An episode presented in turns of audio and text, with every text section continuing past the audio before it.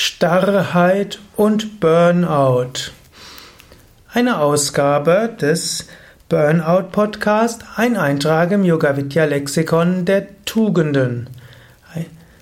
Starrheit kann eine Burnout-Gefahr bedeuten. Unterschiedliche Situationen erfordern unterschiedlichen Umgang. Unterschiedliche Situationen erfordern unterschiedliche Reaktionen. Starrheit kann ins Burnout führen. Es gibt verschiedene Formen von Starrheit. Wenn du in einem Unternehmen tätig bist, wo die Arbeitsbedingungen sehr starr sind und wo du gezwungen bist, sehr engagiert tätig zu sein, egal wie es dir geht, kann das eine Burnout-Gefahr darstellen.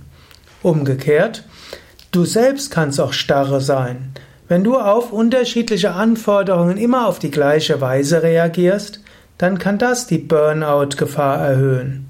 Also, Burnout-Gefahr kommt durch Starrheit und diese Starrheit kann sowohl von dir kommen wie auch von deinem Unternehmen. In diesem Sinne, überlege, wie kannst du flexibler sein und wie kannst du vielleicht die Flexibilität etwas mehr ausnutzen. Swami Shivananda hat gerne gesagt, Swami Shivananda, ein großer Yogameister, Adapt, adjust, accommodate. Stimme dich ein, sei flexibel, geh auf andere ein, pass dich an unterschiedliche Situationen an. Manche Situationen erfordern volles Engagement. Manche Situationen erfordern nur 80% Engagement. Manches braucht hundertprozentige Perfektion. Vieles braucht nur 80% Perfektion. Es gibt ja das Pareto-Prinzip, das verschiedene, wie kann man sagen, Ausprägungen hat. Eine davon ist besagt, in 80% der Situationen reicht 80% Genauigkeit aus und diese erreicht man mit 20% der Zeit. Aber 20% braucht mehr Genauigkeit. Und so gilt es, flexibel zu sein.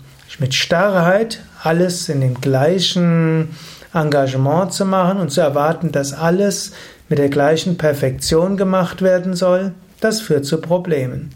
Zu versuchen, alle Menschen über einen Kamm zu scheren, funktioniert auch nicht richtig. Eine gewisse Flexibilität ist wichtig.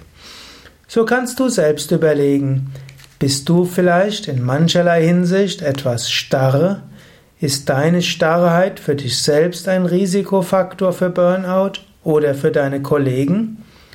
Könntest du etwas mehr Flexibilität äh, entweder einfordern, erbitten oder auch selbst umsetzen?